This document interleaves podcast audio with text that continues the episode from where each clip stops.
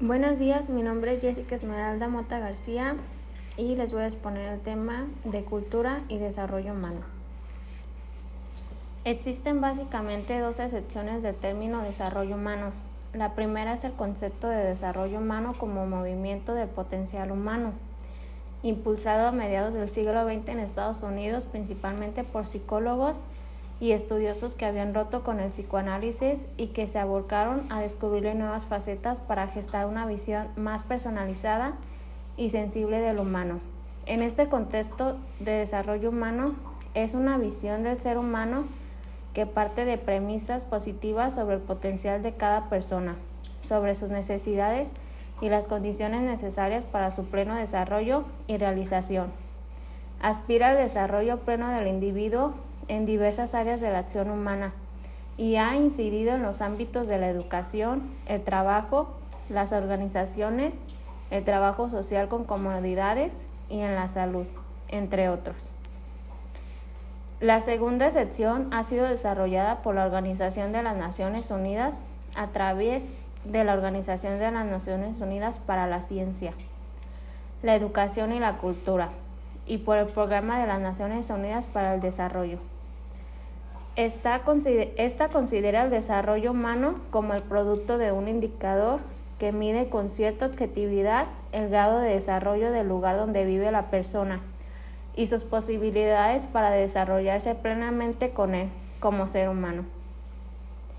El indicador contiene tres rumbos, educación, salud e ingreso per cápita, y mide otros indicadores secundarios tales como el número de teatros, escuelas, museos, disponibilidad de agua potable y gesta de kilotarias por individuo, etc. De esta manera, el desarrollo comprende no solo el acceso a los bienes y servicios, sino también la oportunidad de elegir un modo de vida colectivo que sea pleno, satisfactorio, valioso y valorado, en el que florezca la existencia humana en todas sus formas y en su integridad. En esta perspectiva, incluso los bienes y servicios más importantes en la visión limitada y convencional son considerados valiosos solamente por ampliar nuestra libertad.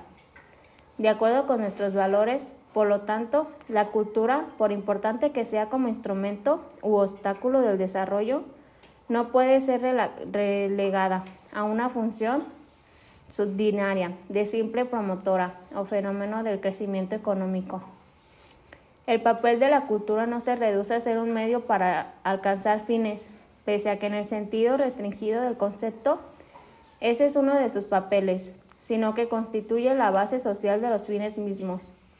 El desarrollo y la economía forman parte de la cultura de los pueblos. Cabe destacar que ambas concepciones se pueden completar para dar una visión del desarrollo de la persona de su entorno y de las condiciones tanto subjetivas como objetivas para su realización.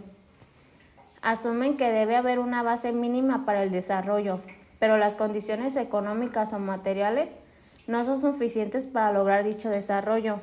Dan la palabra al actor, al individuo y asumen que en todo proceso no puede haber imposiciones desde fuera, sino que el desarrollo debe ser de alguna manera endógeno y autogestivo. La promoción cultural es concebida como una praxis de la libertad a la manera freiriana, es decir, como proceso permanente de reflexión, acción colectiva para el cambio social que sea capaz de construir puentes que permitan los diálogos culturales por los que pueden transitar motores para crecer y promover el crecimiento de sus comunidades mediante el conocimiento del otro. Esa curiosa experiencia de la alternidad que facilita la confrontación con lo ajeno para fortalecer los procesos de autoafirmación.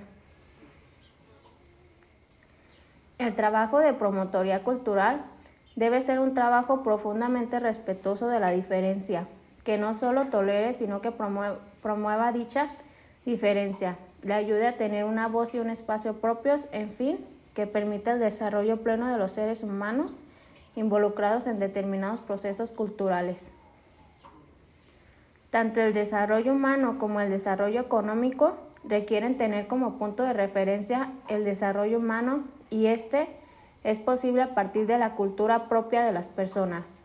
Esto es, que cuando las personas viven juntas, compiten, trabajan, se contradicen de cierta manera y cooperan, es la cultura que los vincula, posibilitando el desarrollo personal.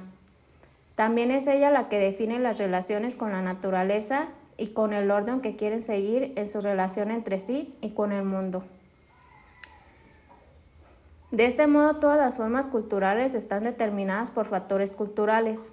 Esta idea ha sido ampliamente sustentada por la UNESCO, que ha fortalecido que no se puede menospreciar ni evadir a la hora de llevar a cabo programas que busquen la potenciación de los recursos y la productividad de una región o de un pueblo. Los indicadores cualitativos que definen a grandes rasgos la dimensión cultural del desarrollo sirven para detectar las creencias y la naturaleza de una cultura y tienen que tomarse en cuenta a la hora de implementar cualquier proyecto de desarrollo. Entre ellos sobresalen los siguientes. La relación con el tiempo, la relación con el medio ambiente, la relación con el cuerpo y con la alimentación. Incluso cuando se habla de indicadores que deben ser tomados en cuenta para valorar los distintos proyectos de desarrollo de las comunidades, entran en juego factores culturales que nos remiten a una, a una manera particular de ver el mundo y de interactuar con él. No es nuestro caso. Refiero a este punto para mostrar que el desarrollo humano es visto como desarrollo cultural desde muchas facetas y que la esfera de la cultura no puede ser dejada a un lado a la hora de reflexionar, estudiar, tratar, convivir y trabajar con personas. Afirma la UNESCO. Si bien es fácil trabajar con todo lo que se pertenece al orden del cálculo racional, estratégico, es más difícil catar lo que es esencial en toda cultura, a saber lo simbólico y lo imaginario. Hay en ello una ausencia de poder, difícil de aceptar por los científicos y los operadores del terreno. La sensibilización respecto a la dimensión cultural del desarrollo equivale en parte de admitir de modo racional los límites de la racionalidad científica y a trabajar para este reconocimiento.